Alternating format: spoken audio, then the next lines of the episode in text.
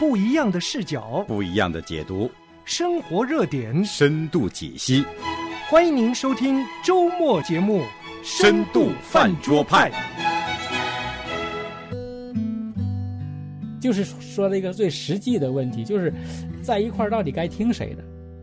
美国这个山巅之城，它不是凭空拔起一座城，对，它是一定有它的历史脉络的。深度饭桌派，学习真愉快，亲爱的良友家人啊，守候在我们的节目旁边的听众朋友们，大家好，我是王海伦，我们深度饭桌派又迎来了学习派。在学习里面呢，我们是愉快的，所以呢，呃，今天又带来和公牧师一起的漫谈，从宗教改革到美利坚。我们先跟公牧师打声招呼，你好，公牧师。哎，你好，Helen，大家好，大家好，平安。哎，平安这个疫情期间哈、特别要说平安。是啊，是啊，是啊，对我们今天的人呢，生活在一个相对来说是一个非常的呃富足和安全的一个环境当中，是人类历史阶段里面应该说是最富裕的阶段了。嗯所以我们有时候很难想象啊，就是在在我们之前讲到的清教徒时代，他们所面临到的这些冲击，他们所面临到的这些危险啊，还有呃，因着持守信仰所要面对和遭遇到的那些逼迫甚至残害，是我们今天很难想象的。我们上一次讲到了清教徒在啊、英格兰的壮大啊，然后呢也提到了分离主义者，或者我们也叫天路客吧。啊，有一群是从英格兰来到了荷兰的莱顿，在那里组成了清教徒他们自己的社群和社区啊。我那个时候荷兰应该算是世界上很发达物质，大航海嘛，大航海，他们最先开始嘛，就是搞这个嗯外贸，外贸 从外贸开始，对对对因为荷兰本地是什么都没有的，那在莱顿的这群清教徒呢，如果按照我们今天来讲，要找一个平安的、呃可以生存下去，而且还蛮富足的地方，荷兰莱顿是一个相当不错的选择了。是的，是的。可是，他们却仍然要走，这是为什么呢？呃，所以清教徒他们当年其实这些 pil pilgrim，他们这些叫做天路客嘛，他们在荷兰生活，其实最主要的原因就是他们的下一代渐渐的就不会讲英文了嘛。你开始跟当地的孩子在一起，久而久之的，你就那个原先的那个英国的传统文化就没有了。然后呢，这个时候呢，这个美洲大陆开发了，开发以后呢，当时呢天高皇帝远，给了很多所谓的优惠的条件，又可以自由敬拜，而且呢，又、嗯又是一个白纸，你可以在这白纸上画你自己想画的画。其实他们之间试过几次，要到这个新殖民地来，啊、中间呢有几次就是就是甚至有的是整船的人都淹死了，都有这种情况。后来呃成功的是，当然最有名的就这个五月花是成功了。嗯啊、这样，所以一六二零年九月份，他们就也是实际上大家凑钱啊、凑钱买的船票，大家一块儿凑钱一起啊、连水手加起来一百多个人，一百零二个人，所以呢，当时呢就是呃这个船走了六十六天嘛，这也是美洲就是说新殖民的一个标记啊，一六二零年是一个标记性的，为什么呢？其实这个标记呢，不单单是因为他们很辛苦。呃，嗯其实很重要、很重要的就是这个五月花公约。这个五月花公约呢，是成为一个一个 marker 啊。我因为我们到感恩节的时候都会讲到这个五月花的时候，这些清教徒、这些天路客，他们怎么样的艰辛万苦，然后这一年生活条件多么艰苦，死了多少人，有病死的，有饿死的等等啊，很苦，很苦，很惨。是啊，一六二零年那一批清教徒，所以到了第二年的时候，差不多一半都死掉了。但是呢，其实对历史来讲，呃，就是说，呃，作为一个历史里程碑的这个标记来讲的话，就是这个五月花公约。重点就是它对美国的影响很大。为什么很对美国影响很大呢？就是说，呃，它从那以后，大家彼此啊，在共事的时候，在生活、贸易往来的时候，是以这个文字写在纸上的文字为标准的。这个概念对今天来讲是很很习惯的了，可是，在那个时候是一个新的，虽然中间已经从宗教改革一五一七年到一六二零年这一百多年的时间里，一直在争取各种的权利呀、等等，但是在那个时候都是很朦胧的，很朦胧的，到底该听谁的？其实很简单的问题，就是说了一个最实际的问题，就是在一块儿到底该听谁的？那呃呃，像我们东方一直也是。都是以过去以听皇帝的啊，或者是听学士的，你要么有权，要么有学问，啊，有权呢就是你有军权，最重要的，你使枪杆子出政权，你有你有，嗯，你的胳膊够粗，那我就听你的，或者呢你头脑很聪明，你能够解决问题，我听你的。但是当我臣服于你的时候，那你不是永远活着的，下一代怎么办？对吧？下一代人。你你第一代就像这个朱元璋是自己一个人把所有的活都干了，但是第二代就不像你这样子了，对不对？不可能每一代人都是这样，所以这种情况下，他就出现权力的更迭变化。那五月花这些清教徒呢？他们虽然度过了这个这个伊丽莎白女王的一个平静期，但是呢，他们又跟着经历了 James 啊，詹姆斯的这个对清教徒改革的这种反叛。啊，这种不理不睬，所以他们感到这种权力的落差，所以他们到了一个新的土地上的时候，他说：“好了，现在开始，我们你也别听我的，我也不听你的，我们都听这张纸的。”嗯，等来我们都听这张纸的，我们根据这张纸来决定一切的原则。所以，我们前提就是说，我们中间并不是根据你的胳膊粗不粗，并不是根据你头上的穴位多不多。我们来听谁？我们是根据这个公约来挑，来来听。所以这个 covenant，所以这个 covenant 的概念其实很早，概念甚至在日内瓦加尔文的时候就已经提的很完整，很完整了。但是这个概念变成实际，嗯，对，这个是一个非常困难的事情，对吧？就是理念从理念到现实，这是一个很大的突破。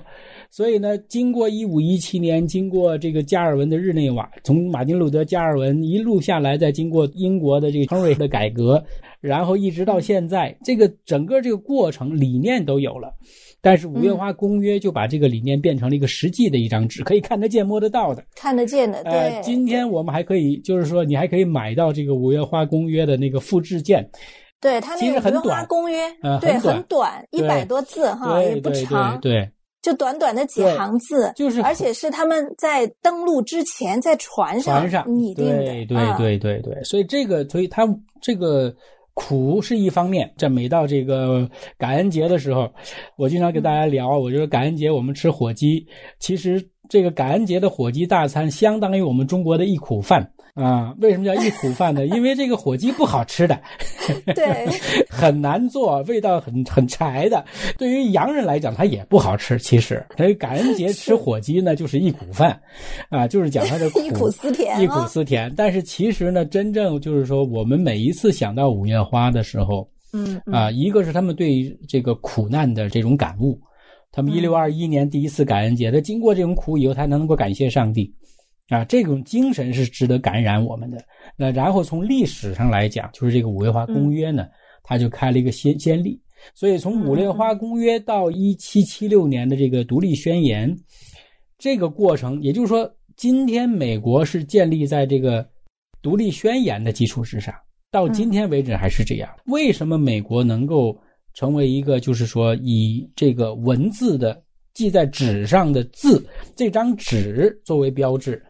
所以这个也是经过了一百五十年，从五月花开始到一七七六年，这个过程里面其实是呃做了一个很重要的铺垫。所以因此的话，这个这就是五月花的意义。其实五月花的公约很简单，甚至于很多内容没有什么，在我们今天来看就没什么意思啊。你从历史文件上没有什么可有趣的东西，没有画面感，没有故事在里头，很平淡的。但是就是它，唯一不同的就是它把这个人与人的关系。订立在这个盟约的基础之上了。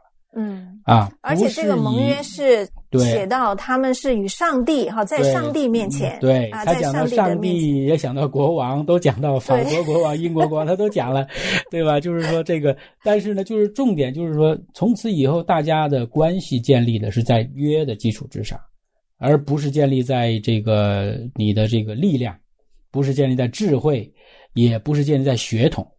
啊，所以你会发现这就是东西方最大的一个区别啊。东，因为在我们东方呢，就是说我为什么跟你签签合约？因为我现在打不过你，所以不得已不得已的时候签个合约是为了维持和平，这是我们对合约的概念。所以因此呢，我们想的所有的合约我们签了就是为了打破的。对吧？这是读历史啊，这是我读历史的办法啊，就是你所有的合约都是为了打破的，不被打破我们不签的。所以呢，就是从这个从那个齐桓公公子小白那时候开始，到现在都是这么过来的。中国历史所有的天下都是在战马上打下来的天下。没有一个天下是从来都不是签约签下来的，但是有一个例外，唯一有一个例外就是民国。民国建立是一个非常特殊的，当然今天不跳那么快了。但是你知道，其实也就是说，在中国政治史上面，唯一一个用文件和平过渡的，就是这个辛辛亥革命的这个大清大清朝的这个退位。所以这个在中国史上也是很特殊的事情。但是呢，前提这种特殊的前提还你一路回溯回溯，你会发现回溯到《五月花公约》，然后《五月花公约》你再回溯它是为什么会有呢？你自然而然就会回到，呃，加尔文，自然而然就会回到马丁路德，所以这就是一个历史的长线。呃，那么英国呢，实际上就好像一个跳板，欧洲大陆的宗教改革从德国开始到法国到瑞士，宗教改革的这个成果。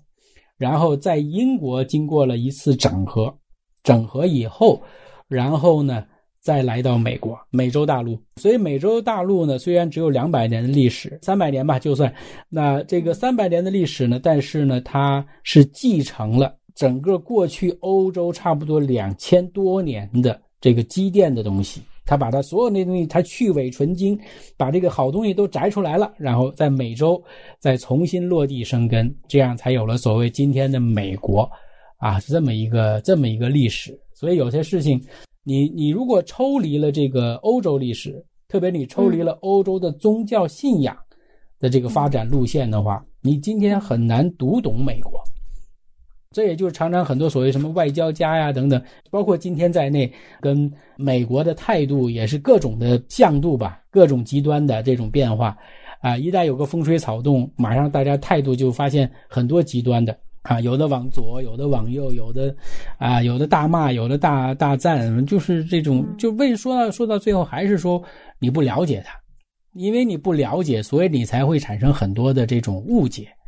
啊，只有误解才会有这么激烈的反应啊！如果你正常了解了很多事情，其实就很平淡，啊，就是一个国家的变化嘛、发展嘛，这个都没有什么，日光之下没有新事嘛。当然，感恩节我们会讲很多五月花的故事，啊，但是从历史意义上来讲，啊，我觉得这是主重点是在五月花公约上面，这一张简简单单这张纸。啊，开创了一个全新的一个格局吧，全新的格局。嗯嗯，我记得关于呃五月花号登陆到叫做鳕鱼角啊，有一本书叫做《普利茅斯开拓记》。嗯，呃，就是当时的一个叫做布兰德，他是当年也是坐着五月花号第一批来到了这个美洲大陆的，他也是五月花号公约上签署第二个签署嗯签署人是啊，他整个见证了五月花号公约，也见证了。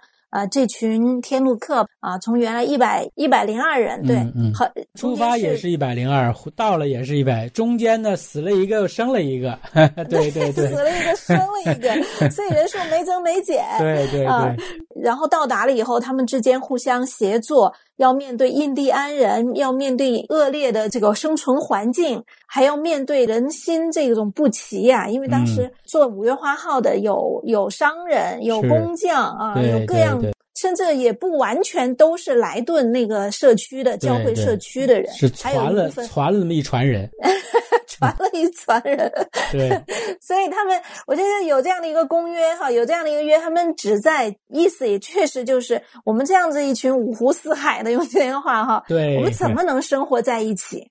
我们按照什么生活在一起？标准标准。对，那个标准是什么？我觉得感谢神哈，真的是这样的一个契约关系。特别他们里面提到的这个，呃，他们的憧憬，他们要建立怎么样的一个社群，而这种社群和上帝之间的关系是一个契约关系啊。我们在神的面前，但是我相信这群清教徒在他们的心中，至上的权威、至上的那种掌管者还是上帝。对对。换句话讲，美国这个山巅之城，它不是凭空拔起一座城，对对，它是一定有它的历史脉络的。嗯啊，就像之前的中世纪有教会、有大宪章、有就是这个教会和政教关系之间的这种角力，是，然后最后形成的这种理念性的，然后最后带到实践性的。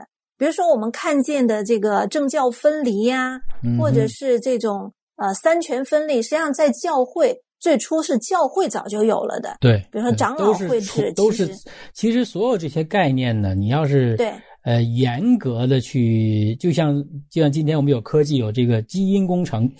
啊，嗯很了不得，就是查一个人基因都能查出来，你的家里面，你祖上三十代以上的族医是什么都能查出来，啊，这是基因嗯工程。其实我们如果要是把这个这种类似的基因工程的概念用在我们今天，比如说读五月花呀、读美国历史啊，啊，欧美的这个变化呀，其实如果你把所有的基因最原始回归呢，还是回到圣经去，回到这个，比如说法律的问题，回到摩西十诫。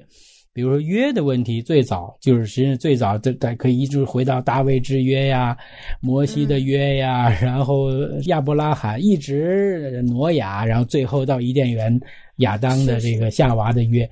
所以这种嗯 covenant 这个概念其实是一直贯穿的啊、但是就像我刚才讲的，这个概念跟现实之间的，就像你说大宪章，它是一个概念的表达，但是呢，它究竟还是在贵族系统里面搞的。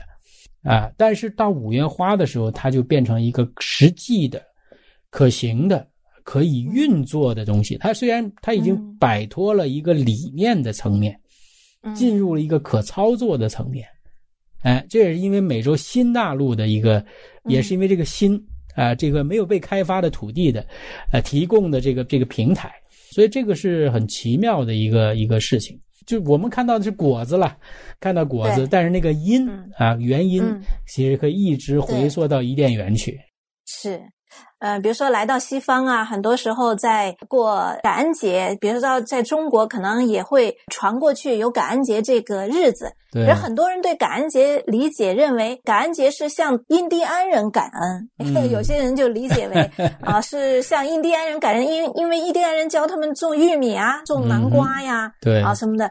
五月花号的这群天路客来到了呃美洲大陆，他们大概十一月份啊，十，一月份十一月登陆的。十一号，对，到第二年的二三月份，实际上他们中间已经死了一半的人了，对是对对，环境非常的吃的嘛艰苦，没有吃的，对嗯，对，所以到呃后面发现有一个呃会英语的当地的印第安人人来帮助他们，对教他们怎么种呃土豆啊、玉米啊，所以第二年就丰收了。是。然后他们邀请了这个印第安的部落的一起来庆祝。马萨苏埃特，对对对对对，马萨苏埃特，我们中文的翻译啊、其实呢，我觉得呢，就是说，也可以说是对印第安人的感恩，因为我觉得就是说，这个感恩的概念是很丰富的啊，包括感谢你看得见的所有帮助你的人，你感谢他们，但另一方面，你也感谢说，呃，是冥冥之中，上帝在嗯。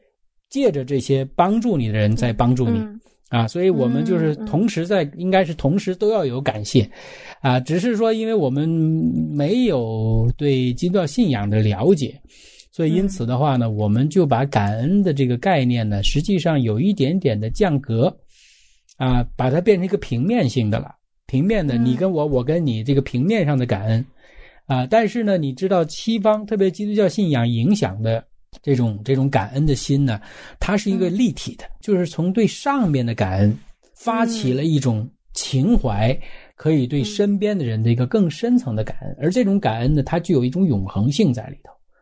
啊，嗯。是这样，所以所以这个是是感恩的概念。我们我们的感恩都比较平面，感谢朋友啊，感谢父母啊，感谢对。这都是平面的啊，我们却没有 没有举目望天嘛，啊，没有望上的感谢。对，是我我记得我刚信主的时候，我听到吃饭的时候有人祷告，就说感谢上帝赐这一桌饭。我在想，这明明是我做的一桌饭，为什么要感谢上帝？对对对对对，就是呃，因为那个时候那个基督徒一说话，第一句话就是哦，感谢主。对，就觉得是啊是啊，感谢你们的感谢好像太多了，都是看不见的，都是看不见的感谢。呃，但是呢，就是他用超越性看到那个超然。的，在这个现实的世界中间，能够看见超然的啊，那一个无形的手啊，在这个世界中的运作。所以，因此的话，对上帝的感恩，而对上帝的感恩呢，也就是啊，对呃一切感恩的开始。为什么呢？这种感恩，它就变成一种回到刚才讲那个约的概念，嗯，约的概念。因为当我们如果是平面的感恩的话，一定有一个好像涟漪一样。对吧？有一个近，有个远，啊，就我们这个逢年过节，我们想感恩呐，等等，我们一定想哪个离我更近，哪个离我更远，对不对？我们要先感谢最近的，然后逐渐我们的感谢是慢慢往外往外扩散的。但是呢，这种这种感恩其实还没有脱离我刚才讲过的一种的关系，这种关系是这种平面关系，往往是建立在血缘关系上，建立在对你的帮助上面。啊，那对你的好处啊，可见的利益啊，这些方面，这都是平面的感恩。但是呢，只有立体的、超然的感恩呢，才能把这个约的概念把它彻底建立起来啊。所以，因此的话，比如说，呃，最简单来讲吧，如果比如我们开车看到有人轮胎爆了，我们下来帮他换个轮胎啊，然后我们就走掉了。那这样的事情呢，呃，在西方出现是很常见的。啊，甚至我见过，经常会有警察在那撅着屁股给人换轮胎，都有这样的事情，对吧？这种事情大家不觉得这是一个好人好事儿，特别得宣扬一下。没有，为什么呢？因为当他的感恩是立体的的时候，他就没有一个在平面上的无所谓远近，无所谓远近，对吧？就是说我为感谢上帝，所以我帮助一个陌生人。是很自然，并没有觉得说这是我需要，觉得我多么高尚，有回报的，对。而且或者这种回报不见得是物质的回报，可能让我觉得我是个好人。他没有，他觉得这只是一个普通的、必然的事情。他没有觉得这是一个特别需要夸赞的事情，因为他的这个，他的有一个往上的一个概念。当你当你有立体的感恩的情况下呢，你在平面上就没有距离。嗯，你知道这个概念之后，你才能理解为什么西方有这么多的所谓的，呃，这个人道主义援助啊，这种慈善呐，这种工作，啊，跟中国的慈济不太一样。就是说，他们常常第一时间出现在那些最需要帮助人那里去，而且很多都是无名的捐助，投放大量的物资给那些灾民呐等等。而且你再看过去那些宣教士。为什么能够不远万里到一些完全陌生的国家去去传福音啊等等？它里面就是因为它有一种对上面的感恩，他对上面的感恩，所以因此的话，在平面上他就无所谓距离，嗯，对吧？这是这是我要讲的，就是没有距离了。但是我们因为缺乏对上面的感恩，所以因此的话，我们在平面上的感恩只有平面的时候，一定有距离，一定有远近。一定有先后，亲疏，哎，一定有亲疏，一定是这样。啊，还有我们提到感恩的时候，这在我们就是中国文化旧有的观念里面，感恩感恩嘛，那一定是呃有恩于我，或者是是我得到了一定的帮助，就像之前讲的。可是这群清教徒有时候想想也也真的是不可思议哈。如果从一个无神论的角度来讲。他们来到了美美洲大陆，然后就过了几个月，死了一半的人。嗯，然后好容易来了一个人教了他们，也就种种那玉米，种种土豆，哈，收下这些。如果按照我们的观念来讲，这哪里是一个祝福啊？我这损失一半呢，损失惨重啊！是我怎么可能去感恩呢？我这不是得抱怨吗？我我不得抱怨，这太不公平了吗？他们是要来感谢上帝的。就是说，无论我们在虽然损失惨重，但是呢，我们已经争夺了一块滩头阵地。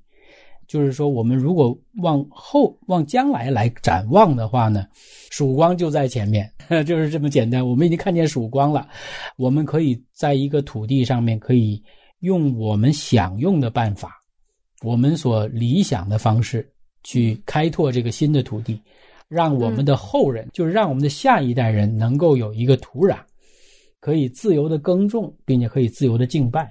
所以，因此的话，他说，虽然我们付了很沉重的代价，但是呢，起码我们已经看到了开始。所以，因此的话，他们才感恩。所以，当他们感恩的时候，他们就说：“那既然我们要感恩，那我们也要感谢我们的这个教教导我们这个印第安朋友。”所以，他们就发了邀请信，啊，邀请他们去啊来一起感恩。所以，这个是这种，就并不是说，哎，我要请印第安人来来谢谢他们，不是这个意思，而是说我们要有一个晚会，我们用啊吃吃喝喝的方式啊去庆祝。我们在上帝的恩典中间，嗯啊，所以在这个时候，当我们庆祝的时候，我们愿意邀请我们的邻舍跟我们一起来庆祝。那这个其实也可以回到圣经去了。你记得圣经里面在这个逾越节的时候，你注意啊，逾越节的时候就讲当时的那个羊羔啊，一家人吃一只羊，如果吃不了怎么办？吃不完，嗯，怎么办？要请你的邻居来吃。是是，啊，就是这是圣经里一直就是要怎么样爱邻舍，就是。我吃不完，我这个东西很多，我愿意请朋友跟我一起来享受这个快乐。嗯嗯。所以因此呢，就请邀请。这个邀请的时候呢，印第安人可能那个冬天了，十一月份呢也正好没有事情做，那就来凑热闹开 party，在谁不愿意来嘛？所以就来了好多好多印第安人，把他们很多的给养都吃光了，啊，然后印第安人。带来的这个烤火鸡啊、爆米花啊什么这些东西，啊，就是那个时候忆苦饭的那个标标配，是那印第安人带来的，所以这个这是那当时的历史。或或者换一个角度来讲，对于这群天路客来讲，他们能够感恩，是因为他们是看重的是自己有的，而不是看自己没有的。我觉得一个感恩的人，首先他第一点，他就是看自己有的。而一个不会感恩的人，他就常常是看自己没有的，就会生发很多的抱怨。对对。所以虽然他们死了那么多人，好像历尽艰辛万苦，上帝也没有没有让每个人都活下来呀。甚至那个地方也不是这个呃遍地黄金呐，俯首就能拿到什么东西。是。可是他们仍然看见，在他们仅有的那些那么少的部分里面，他们却看到了那也是上帝满满的祝福。主要得看到了希望。看到了希望，对，还有希望，对对。所以我我看那个普利茅斯开拓记里面，我就看到 从他们预备到。登录哇，真的是太复杂了，让我看。我们有时候基督徒简单的就想，哎呀，这么复杂，是不是上帝不允许我们去啊？啊，是不是上帝拦阻我们啊？对我们就老老想着坐坐享其成。我们总觉得，如果上帝祝福的事，就是一个坐享其成，很顺利的。对可是从清教徒从他们预备一直到他们登陆，我们看到中间经历了太多的拦阻，是还有艰难。对，但他们就凭着那种坚韧。最后啊，就到达那个地方。而且我在看就那本书，他在记载的时候，他很多地方都是以圣经的教导、圣经的原则在记。嗯，所以这种思维是不一样的。是他看问题，他整个思维方式，他不是就像刚才我们讲到的，他连感恩都不是平面的。他们是就那些呃那些天路客，他们有个非常强烈的历史感。你说的历史感是指他们觉得自己肩负使命吗？对对对对。他们知道自己的在历史中所承载的使命，这是很很特殊的。所以说，就是关于印第安人，我刚才我们讲到的哈，呃，其实跟印第安人的问题呢，我觉得我们有很多的误解。那关于印第安人和最初来到美洲大陆的清教徒之间，他们到底是怎样的一种关系？那我们就下一节再跟大家来讲。呃，我们深度翻桌派是周周见，咱们下次见。谢谢龚牧师，再见。谢谢。想要参与饭桌吗？想要和饭桌派的主持人互动吗？您可以写电邮和发短信。我们的电邮是饭桌派汉语拼音 at 良友汉语拼音点 net。你也可以编辑短信发送到幺三二二九九六六幺二二，前面注明饭桌派。这样，我们就能收到您的信息了。来跟从我，是上帝对世人的宣告。主，我愿意，是我对上帝的回应。来跟从我，是主对你的召唤。主，我愿意，是我对生命的决定。你愿意吗？这一生。